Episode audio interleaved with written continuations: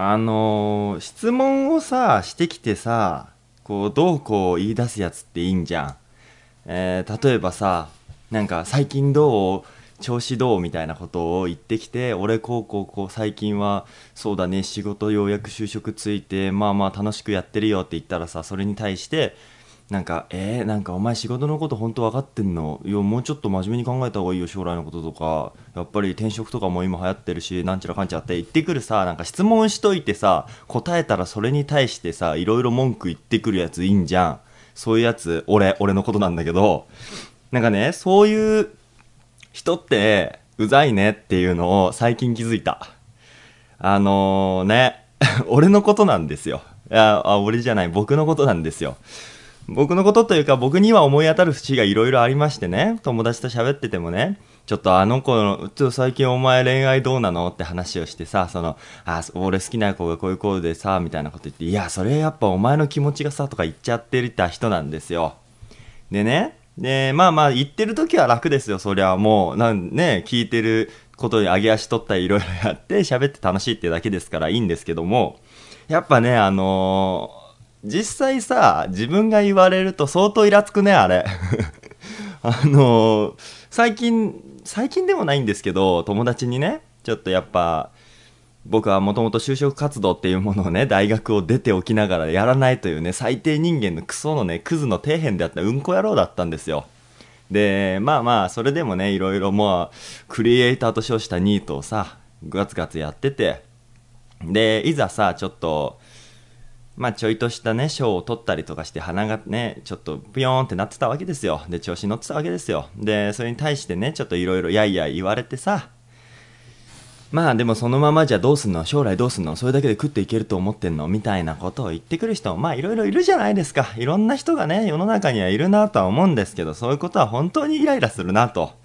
ね、あの、僕はね、僕のやりたいことはしっかりやっているんでね、やりたくないことはやってませんので、で、やりたいことを決めるのは僕なんでね、ちょっと勝手にね、いろいろ言ってくれるなというふうなイラつきをね、最近覚えまして、まあちょっといろいろ反省しようかなと思ってる昨今でございますけど、まあ今日もよろしくお願いいたします。チャンネル5始まります。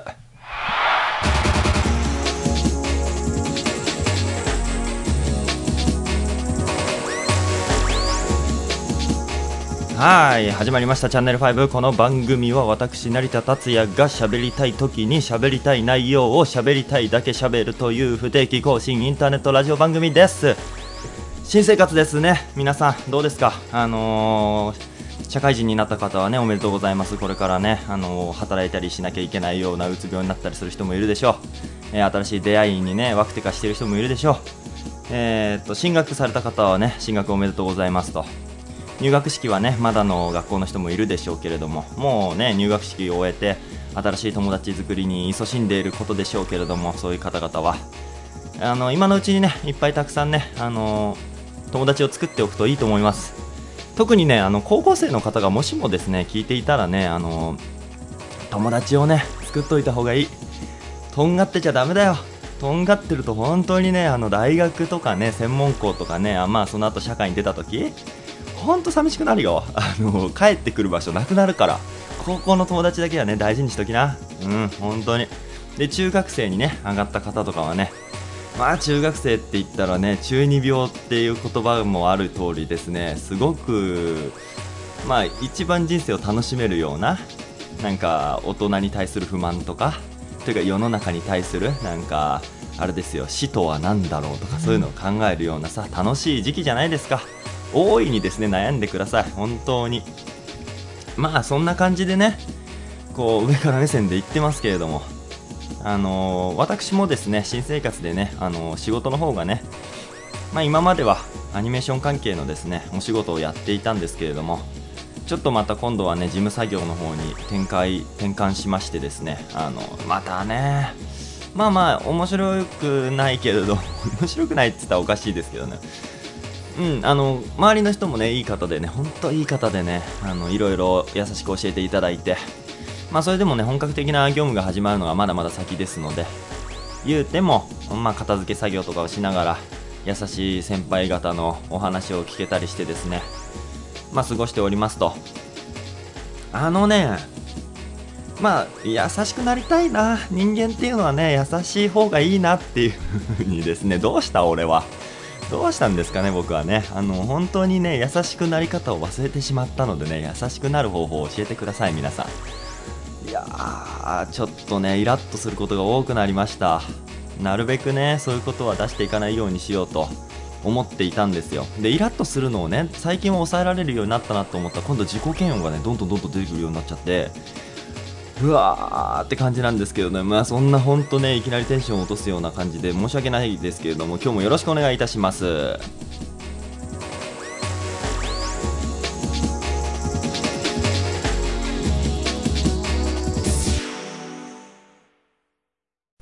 まあね、その、なんでこんなね、うつ病みたいになってんのかっていう話ですよ。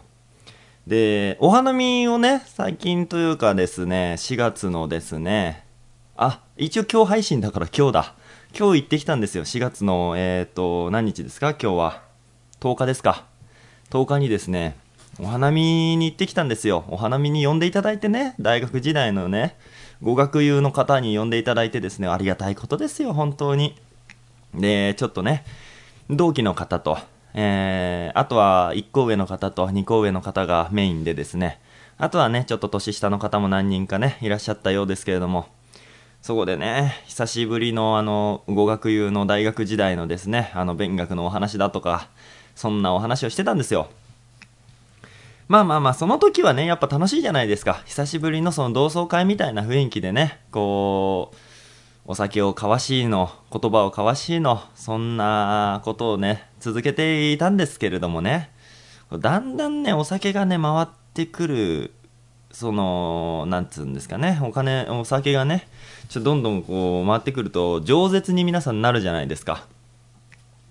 そういった時に、やっぱなん、なんでしょうね、この、今まで1年間引きこもっていた、私のね、心がですね、どんどんすさんでいくんですね。なんか普通ね、お酒飲んだらみんなのテンションが上がっていくと。楽しい会話をしてるんですよ、実際。会話の内容も別に、その、お前はダメだとか、その最近どうしてんのとか、そういったなんかプレッシャーのね、かかるような、圧力がかかるようなですね、そんな会話じゃないんですよ。なんかあの子付き合ってたらしいよとか、そういったふわふわしたさ、大学生っぽい、ちょっと若い感じのトーキングをしてるわけですよ。バイク買ったんですよ、みたいな。え、じゃあ今度ツーリング行こうぜ、みたいな。そういったね、会話をしてるんですけど、なんでかわかんないんだけどね、どんどんどんどん気持ちが落ちてくんですよ。でね、あの、なんだろうな、お酒のせいなのかどうかわからないんですけどもね、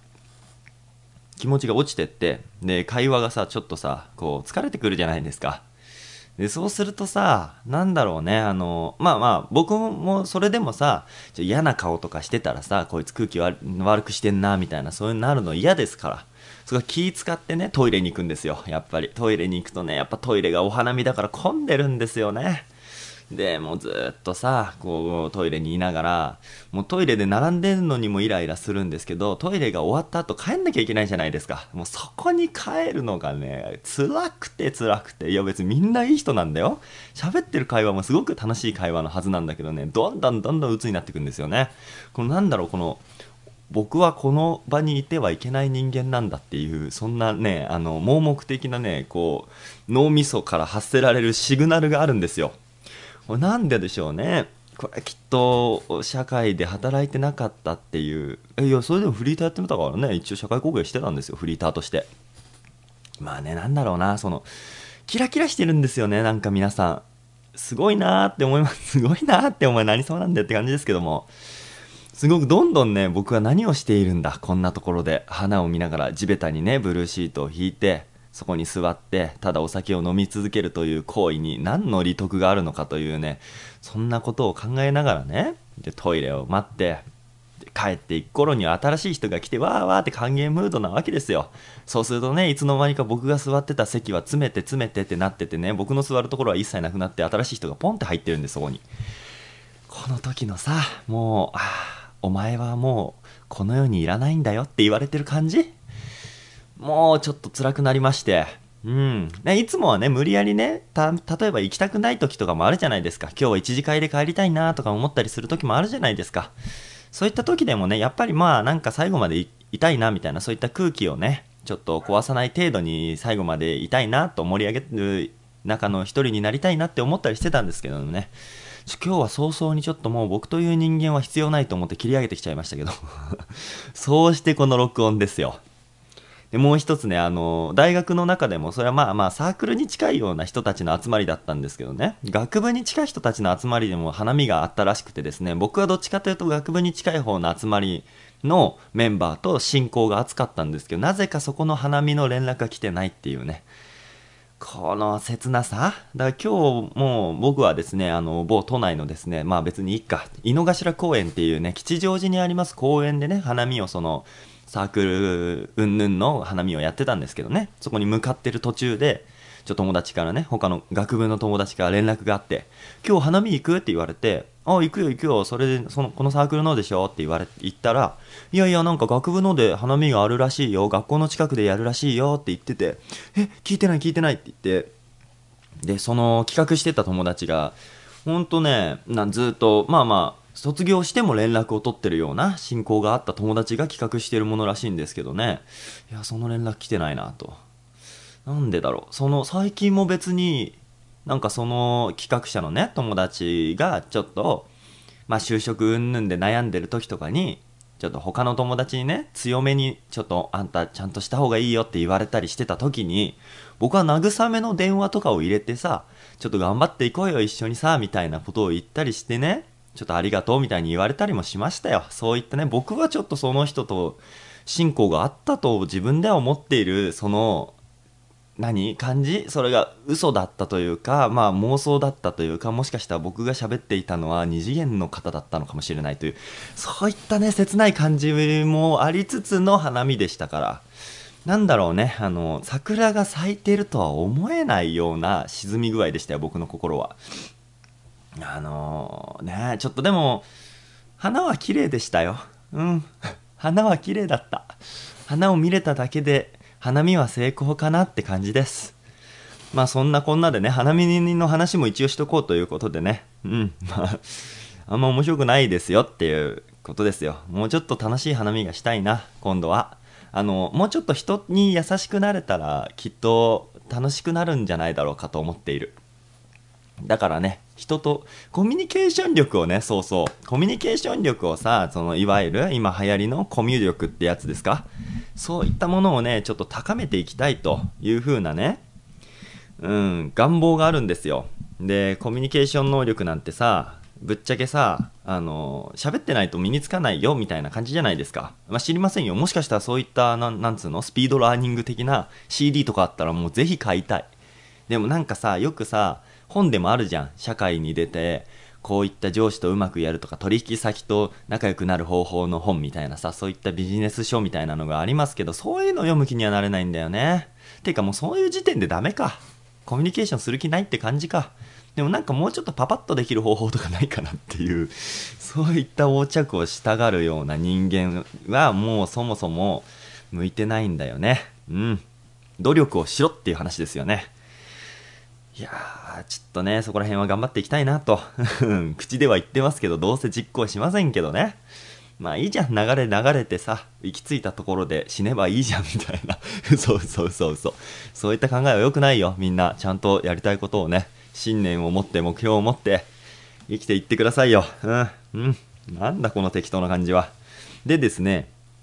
あのー、髪をさ、切ったんですよ。最近そういえば。最近とかまた言っちゃったけど、実は今日なんだけど、今日ね、花見に行く前にね、髪を切っていこうということで、もっさもっさ、もうほんとね、髪の毛を見たら、うんこって言葉しか浮かばないぐらい、もっさもさのね、髪の毛をしてたんですよ、僕が。で、ちょっとまあ合わせる顔がないなと、その久しぶりにね、こう知り合いに会うっていう、この生きた人間に会うのが久しぶりだったもんでね、ちょっと髪の毛をね、あの、整えていかないとこれはまずいと。やべえ、うんこが来てるって勘違いされると思って、ちょっと髪の毛をね、切ろうと思いまして、朝から投票行ってきたんですよ。あ、そういえばね、今日ね、10日ですから、都知事選の投票ですよ。僕も東京都民なんでね、投票してきましたよ。で、もうすでにね、石原都知事が当確っていう感じのことが出ているらしいんですけどもね。まあまあ、どうなるかは分かりませんけれども、まあそれはね、置いといて。で、投票したね、帰りにそのまま、その足で、あの、髪を切りに行ったんですよ。でね、あの、僕のね、そのラジオを始める後押しをしてくれたね、インターネットラジオ番組がね、いくつかあるんですけども、その中の一つでですね、タイムマシン部っていうのがありまして、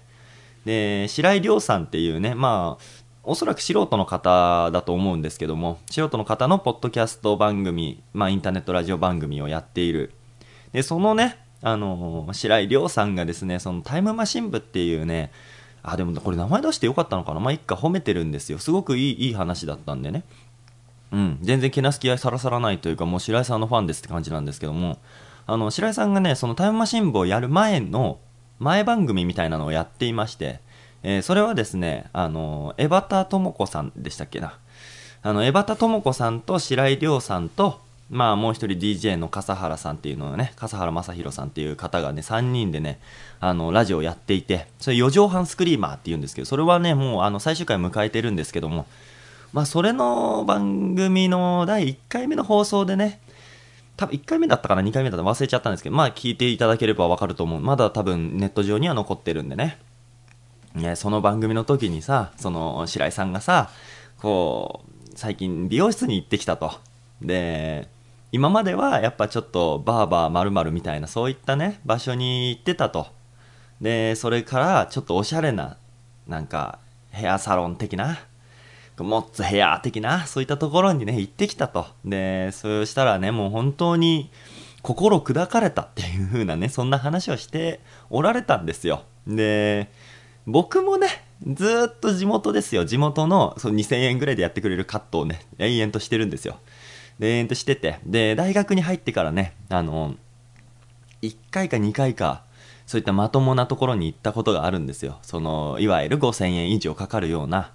そういったところに行ってきたんですけども、そこでね、僕はもう、あの、白井さんっていう方はね、その後もね、何度か行って、挑戦しているもう心強い方なんですけれどもね、僕はちょっと1回目でダウンしましたね。もう無理だなと思って。もうそもそも、そんなに美容院で切るほど、いい髪型とかが似合う顔をしていないし、なんか、もう髪質もくせっけのボッサボサですよ。で、ね、あの、そんなね、お金をね、払う価値のある人間ではないということでですね、それでもまあ、僕自分でね、むし、むしればいいんですよ、実際。あの、そんなブチブチブチってさ、手でさ、むしって、それかもう剃っちゃえばいいんですけど、あの、親父のあ髭剃りとかで剃っちゃえばいいんですよ、全剃り。それでもいいんだけど、まあそうするとね、また社会的にね、あの人はちょっと犯罪者犯罪者なんじゃないだろうかとかね、戦時中間違えてるんじゃないかみたいな、そういった注目を浴びるのもね、ちょっともう僕は小心者で心が砕かれちゃうんで、ちょっとそれなりに人に紛れるようなうんこみたいな髪型にしたいなと思ってですね、まあ2000円でね、だいたいカットしてもらえる場所に行ってるんですよ。で、今回もね、ちょっとやっぱもう無理だなと。ちょっとさすがにその語学友であるね、方々に会うにしても、それでもやっぱりお金云々の問題もありますけど、それ以上にもうちょっと心的に無理だなと思って。で、また2000円のところにまたね、あの、お世話になりに行ってきたんですよ。で、ちょっとね、髪の毛がすごく伸びちゃって、で、本当は単発ばっつり切ってもよかったんですけども、ちょっとの、今よくよく考えてみたら、単発にするから、その髪の毛を切る回転が速くなるんじゃないかなということに気づいたんですよ。つまり、あの、髪の毛をね、すごく伸ばして、で、最終的に後ろで結んだりして、まとめとけば、もう、そう、伸びてもさ、伸びてなくてもさ、一緒じゃん、まとめちゃった時点で。で髪の毛をそう短くするとワックスとかを使って立てたりだとかそういうことをねしなきゃいけないようなことが起きてくるじゃないですか。それはちょっとめんどくさい。めんどくさいって言ったらまあ最低ですけどねもう。もうめんどくさい時点でさ諦めようよって感じですけども。やもうそれめんどくさいからちょっと髪を伸ばしていきたいなと。で、髪を伸ばしたことがないんですよ。でも実際僕はずっと単発をやってきたんですけどね。まあ言うても、ミディアムぐらいでね、ロングにしたことは一回もないです。男ですから。男ですからっていうのもまたね、長い人のに失礼ですけども。でも髪を伸ばしたいけども、もっさりしてうんこみたいな髪型を脱却したいということでね、あの、髪の毛をすいていただきたいなと。で、すいてくださいってただね、普通に軽くしてくださいって言えばいいんですよ。それでもね、なんかちょっとその軽くしてくださいとかいうさ、その、何、僕、髪型いろいろ知ってるんですけど、今日はさらっとまとめたいんで、みたいな、そういったスタンスみたいなのが、こう空気感で伝わる感じが嫌なんですよ、やっぱり。言ってもね、2000円言ってもいる人、なん最近のね、そうそうそう、あの、最近のさ、また愚痴をさ、何回も言うスタンスになっちゃったけど、最近のさ、美容室ってさ、視聴し始めたよね。あの、なんだろう、2000円のさ、カットするようなとこなのにさ、今日どうします？なんかどうアップ、アップどうします？みたいな。前髪とかなんか流す、さらっとか流す感じでみたいな、そういうことは言ってくんすよ。もうぶっちゃけ俺は、俺はじゃない、僕は、カタログ見て、これっつったら、うんって言って、ザって切って、もうなんかそれが、最初はなんか福山雅治みたいな髪型に対してね指をピッて押してさこれがいいですって言って出来上がったのが角刈りとかでも もうぶっちゃけそれはさドンマイじゃん。ドンマイっていうスタンスにしてほしいんですよ。だからもうなんかいろいろ言ってほしくない言ってほしくないんだけど最近の美容室は主張し始めた。もうえだってさそういうさそう髪質のチェックとかさなんか髪の何長さをどれくらいにするためにはどういったケアが必要でみたいなそういったこととかってさ本当にさ5000円以上のさ美容室じゃん。じゃんとか言って 知らないけどそんなイメージなんですよ。やっぱり。なんかいろいろやるらしいですよその白井さんのねまだ。本当他人の情報ですけど白井さんが言うには。白井さんが言うにはねその最初にカットをするためのこう会議みたいなのがあるらしいんですよ美容室では。僕が行った時はそういうのなかったですよ。そういうのなくて普通になんかまあこんな感じにしてくださいって言ったらもうあなんか週に何回ぐらいで切ってるんですか？前に何回バラバラって言われてるのをもうずっとああそうですねそうですねって言ってて切ってたんですけどもどうやらなんかちょっとちゃんとしたまともな高いところで切るときはもう切る前に会議があってでそこでどういう雰囲気にするかとか髪質はどうかとかまあねそういったカラー入れるならカラーどうするかとかそういった会議をするらしいんですよ。でもさそういったまあまあそういった会議はなかったんですよ実際。でもなんかそれそういうイメージなのにそういうイメージなのは高いとこなんですよ。あ失礼。えっとねでもなんか安いところってさほんとさ床屋っていう名前がよく似合う感じのさカットしてくれる美容室っていうか利用院？美容院？利用院か分かんないですけども。そういうとこじゃないですか。なのにね入ってさちょっとなんつうの？まあこっちもさこうあ理想の髪型とかなかったんですよ。だってただすいてほしい。このうんこを解ければいいから。もううんこみたいな髪型じゃなければ何でもいいからさ。もうほんと坊主でもいいんだけど。でもだとにかくちょちょっと軽くしてほしかったんだけどちょっと軽くしてっていうのもちょっと言えないからどうしようと思って。でまあまあでもちょっとだけ切りたいんですみたいな。ちょっとなんかもさもさしてるのをどうにかしたいんですって言ったんですよ。そしたらね、やっぱ髪の毛をいじり出したの突然。突然っていうか、それは当たり前だけどね。そんな美容師なんだから当たり前なんですけど、髪の毛いじり出して、そのなんか、その、この髪の毛はちょっと癖が巻いてて、で、トップの方はもうちょっと伸ばした、うん、うん、襟足はどうこうで、こう、もう土産の方どれこっちの方がいいっすよ、なんか、最近何やってるの？まって言ってくるんですよ、髪切る前に。もうさっさとさ、シャンプーして髪切ってくれりゃいいのにさ、もうそういったのさ、このディスコミュニケーション状態な僕に対してさ、拷問でしかないじゃん。もう黙って切ってほしいんですよ、僕は。一言も喋りたくないの。もうね、あわよくばね、人生を一言も喋らずに終えたい人間ですよ、私は。私、成田達也という人間はですね、もうなのにね、ちょっとコミュニケーション系のね、コミュニケーションが重要な仕事を新しく始めてしまって、もうその時点で鬱なのに、ただでさえ鬱なのにですよ。もうそういったコミュニケーションを要求してくるこの世の中、もう、あれですよ。こんな世の中なんてポイズンですよ。言いたいこととかは言わなくていいですよ。いや、ほんとね、なんか辛くて、で、まあちょっとさ、でも、でも合わせるしかないじゃん。喋ってきてさ、だんまり決め込むのもさ、またいろいろさ、嫌われちゃうじゃん。嫌われちゃうじゃんってなんだよって感じだけど、そう、ビビリなんでね、嫌われたくないんですよ、人に。あわよくば好かれたくもないし、嫌われたくもないんですよ。なんか空気、モブキャラになりたいんですよ、将来的には。もう空気として、なんかいたのいなかったのみたいな、そういった、そういった立ち位置がいいんですけどね。まあ答えるしかないじゃないですか、そういう場合。だから、まあこういう、こう、こんな感じですよとか、最近は、なんか半年前ぐらいには切切ったんですけどとか言ってそういうの無理やり合わせてねあははっつって言ってんですよ。そしたらさワックスをねそうまあ最終的にはまあいろいろ適当に切ってもらったんですけど最終なんか最後なんかワックスって何使ってるんですか？って言われてワックスなんか使ってねえよと思って。いや短い時は使ってましたよ。でももうあれですよ。いわゆるさフリーターになってさなんか学業とかが終えるとさもうさ交流ないじゃん。でバイト先に行くとさそう、バイト先でも喋んないからさ、喋る人いなくなっちゃうの。喋る人いなくなっちゃうとさ、身だしなみとかどうでもよくなるね、あれね。いやあれ大変だなと思うけどももうほんとどうでもよくなっちゃうんですよで今日もね老けたって言われたんですけどまあどうでもいいんだよそれはもともと老けてんだよボケって感じですけどもそれは良くてまあそれでねワックスなんかつけてねえよって思ったんですけどもうちょっとこれは流れ的にワックスをつけてるみたいななんか流れにね僕もねその時さ正直にさワックスとか最近は全然つけてませんねとか言っときゃよかったのになんかワックスつけてますみたいな。でその時に、何つけてるんですか？突っ込まれちゃったんですよ。いやーと思ってもうつけてるでいいじゃん終わりでって思ったんだけどまあ何つけてるんですかって言われてどうしたもんかなと思って今大体ワックスって何があるのかわからないと思ってでもなもうもうあるって言っちゃってね。つけてたっていうさ言っちゃった手前さ答えるしかないじゃん。そんなそこでごめんなさいもさ言う勇気ないし。でそうなってきた時にもう何かを思い出せ思い出せって思った時に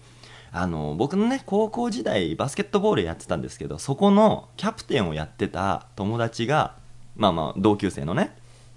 あの美容師の専門学校に行ってたんですよ。まあそのぐらいねおしゃれなおしゃれな男の子だったんですよ。で、まあ、彼が確か使ってたのが中野ワックスって中野スタイリングワックスみたいなそんなそんな名前のねそんな名前のだったんですよ。で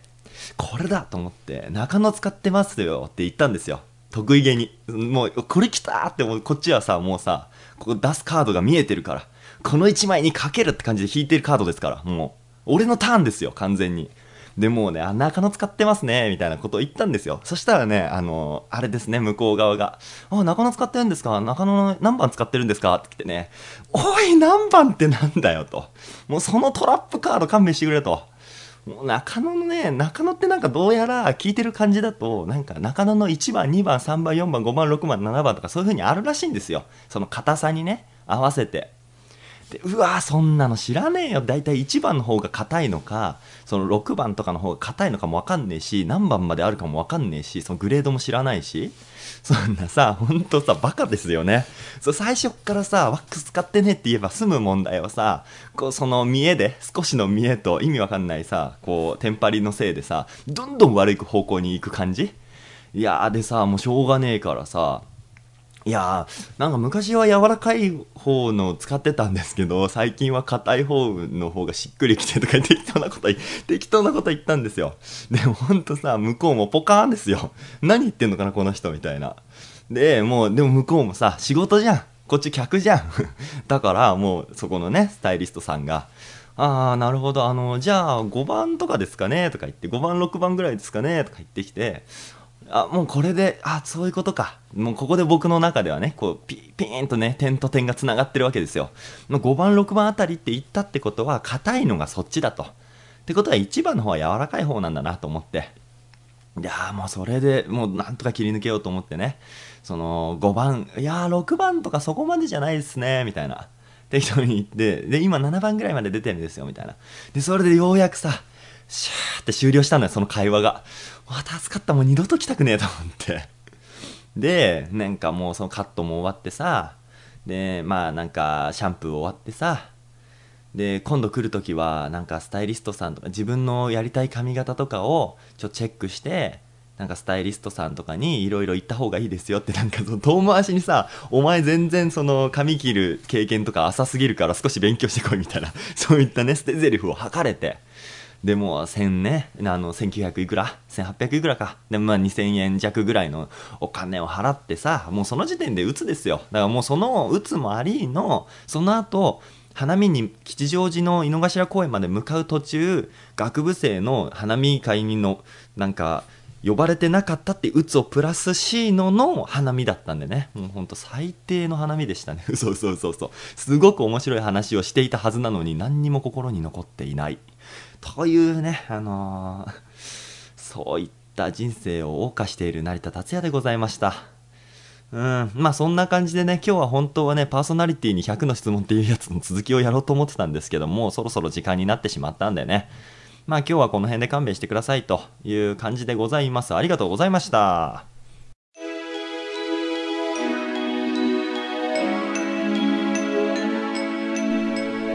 はいエンディングです。エンディングはさらっといきます。えっとですね次回の放送はどうしようかな。やっぱりラジオパーソナリティに100の質問やろうかな。もうネタがあればそっちやりたいんですけどね。なかったらそれね中途半端に終わらすのもあれなんでやりたいなと思っております。でですねあのこの番組では皆様からのメールをお待ちしておりますと。でいろんなコーナーもいろいろ言ってたんだけど僕自身が1回もやってないんでもう適当にねまあメールあったら送ってください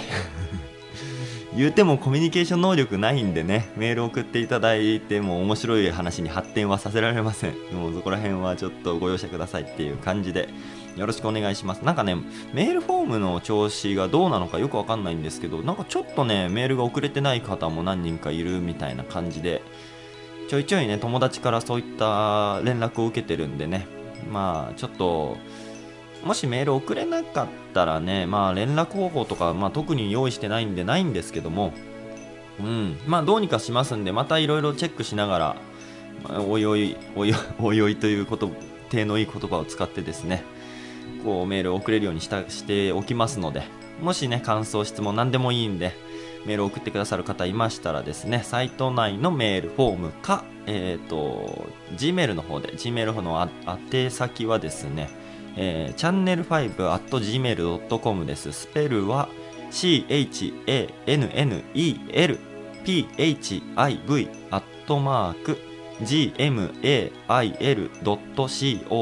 でございます。チャンネル5アットマーク gmail.com です。まあそんな感じで今日もね最後までお付き合いいただいてありがとうございましたもうぼちぼち愚痴でねあの時間を潰すっていうのをやめたいんですけどねしばらくできそうにありませんのでそういったのでもね OK よっていうあのキャパシティの広い方が聞いていただけると幸いでございます。それではまた次回お送りしたのは成田達也でした。さよなら。